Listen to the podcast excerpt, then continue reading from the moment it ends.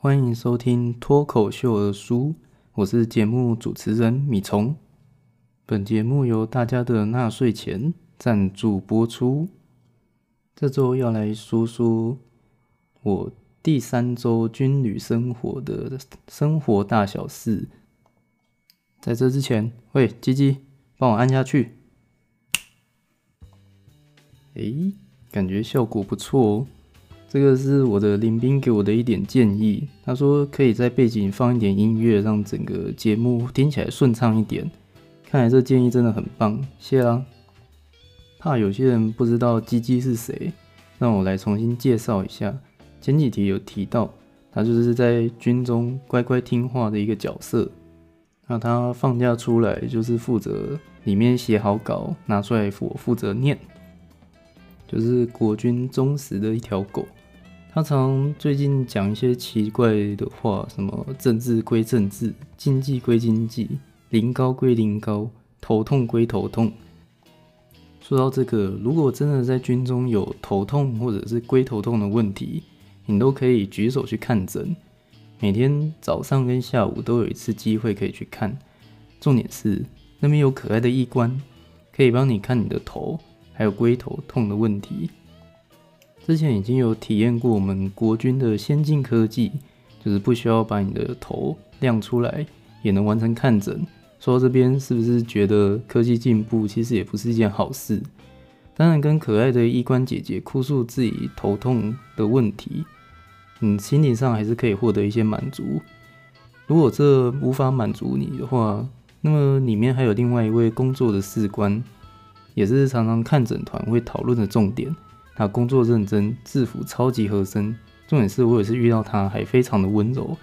这时候，有些同学就大声的反驳我：“天哪，你疯了吗？她可是我们人称医护所小辣椒的女士官呢。”我想，只是我们的兴趣跟嗜好不太一样，所以才会有这种认知上的差异。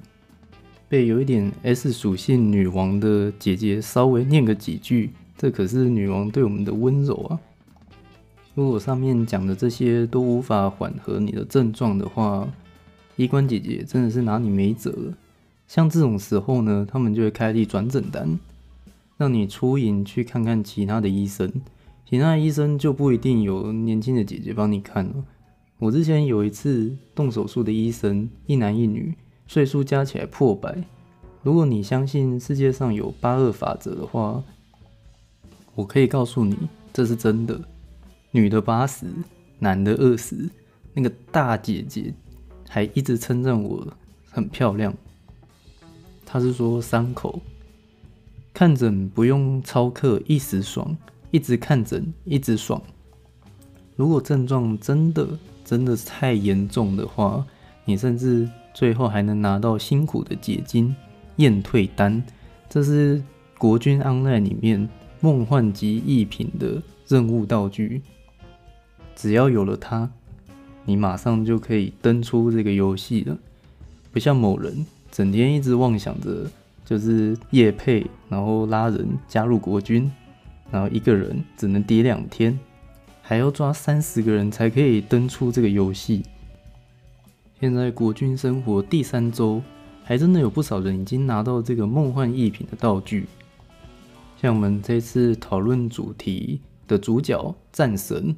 他就是有拿到的人，现在他已经登出国军 online，并且过着幸福快乐的日子。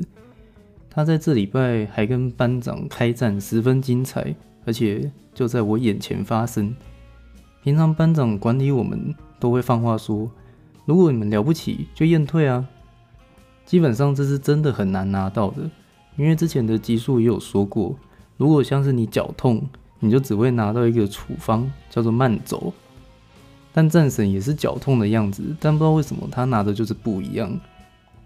这就是班长口中说的了不起的人物，说话大声，面色凶恶，非常有自信，手一挥出诊断书，不久就会自动回到他们的手中，而且还是班长拿拿去给他们的，就跟游戏战神 God of War 一样。不久，神仙打架的事情就这样传开了。我作为见证人，就会让这个故事更加的广为流传，成为大家的英雄谈。当然，也不是所有人拿到这个单子就会成为战神，大部分的人还是选择在众人的祝福下离开。我有一位非常要好的公差伙伴，他也拿到了。他是我军中几个少数有记住本名的人。这边解释一下，一般我们大家都会互相用号码来称呼，比较要好的才会记住名字。那我们在节目中留念他与祝福他，在外面过幸福快乐的日子。然后本周其他的事情，像是已经开始进行射击训练。我呢，有几次真枪的使用机会。第一次是在高中，一个人五发，我相信不少人都有经历过。第二次比较特别，是在美国，拿着船员证去租左轮手枪和狙击步枪，一盒一百发子弹，但是装到手软，差不多在八十到一百五十美元之间。然后我还记得有一个同事，他射击完之后很帅气的闻闻自己的手指，嗯，有一股中午 Seven Eleven 披萨的味道，而不是烟硝味。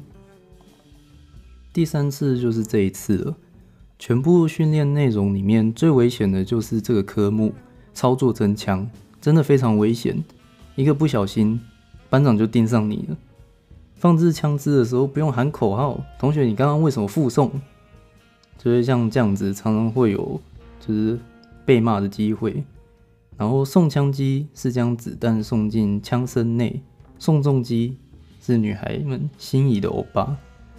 还有非常舒服诱人的小洞洞，这个会让人想要一直扣的扳机，还在还没射击之前呢，是禁止放进去的。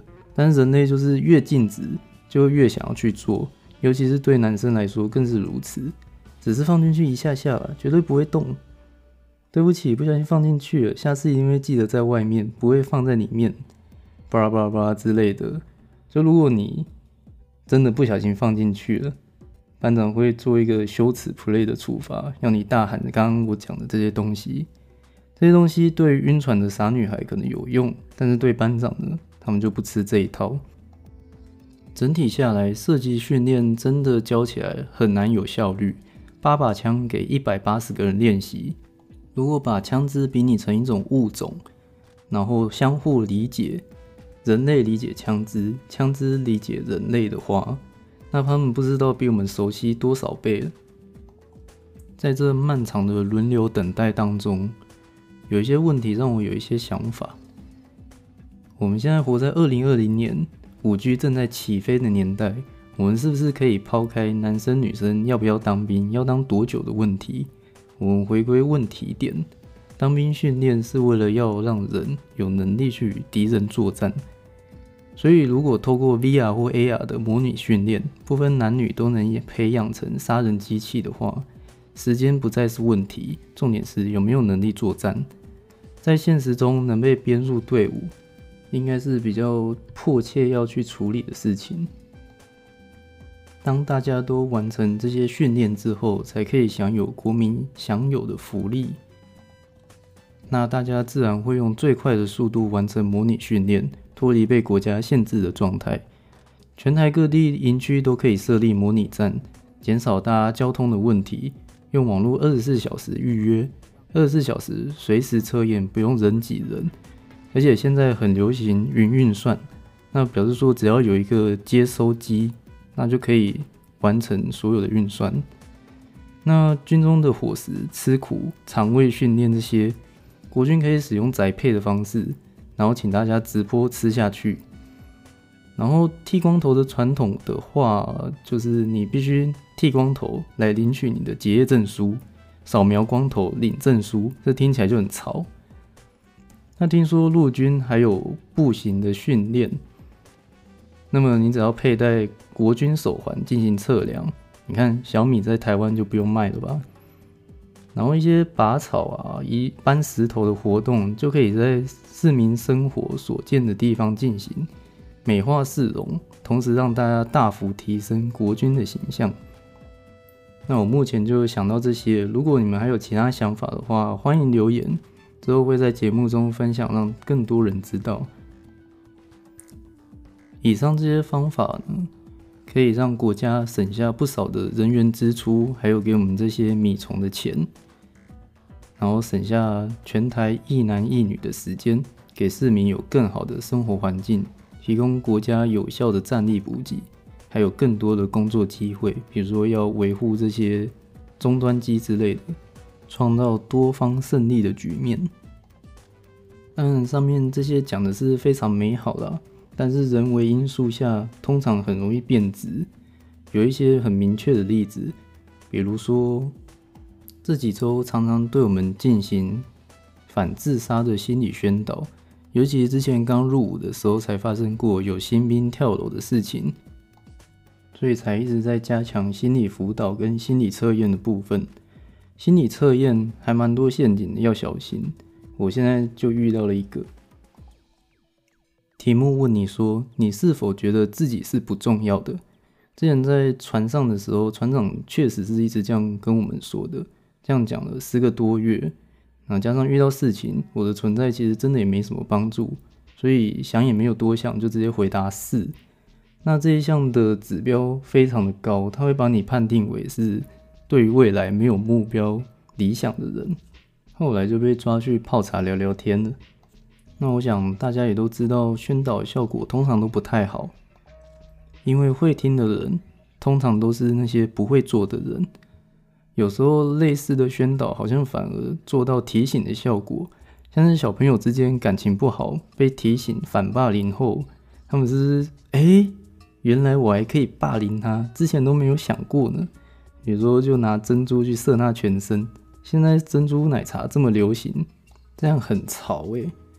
不然就是看到同学的鞋子不小心掉下来的话，就去帮他把鞋子踢得更远，让他单脚跳过去捡鞋子，这样子呢就可以训练他的脚力，之后到军中就不会是负担这么大。刚刚说的那些好孩子千万不要学哦，是不是脑中很有画面啊？这些是不能做的，跟我一起反霸凌。那节目的尾声就来聊聊手机好了。现在军中是可以带手机的哦，只要安装专门的 APP，它会自动帮你屏蔽掉你的 GPS 跟你的相机，那你就可以在军营中使用。但是新兵基本上就会被统一管理在手机柜里面，你只有每天的二一零零到二一四零可以使用，有四十分钟的手机时间。但是按照国军的标准流程来看，会去头去尾。所以大概只有三十几分钟而已，十分钟可能跟爸妈安排假日的事情，那可能十五到二十分钟可以留给你的女朋友，五分钟看看股票，十分钟看看一些图画素材，白天上课的时候可以画画。那有一次收假的晚上也可以使用，所以就没有特别再打电话给其他人，就回到了以前还是个单身仔仔的时候。就是随便划划手机就度过这三十分钟。这以后呢，让我有了深刻的体悟：有交女朋友真的比较会善用时间呢，更加的充实。如果交很多很多女朋友，那就更会控制时间，成为时间管理大师。好，那我第三周军旅生活的分享就到这边。大家对于节目的新的模式感觉如何呢？请让我知道。让我们进入每周都有的结尾吧。林兵未收听手举高，分享过后手放下，各归节目列表按返回键。下周见。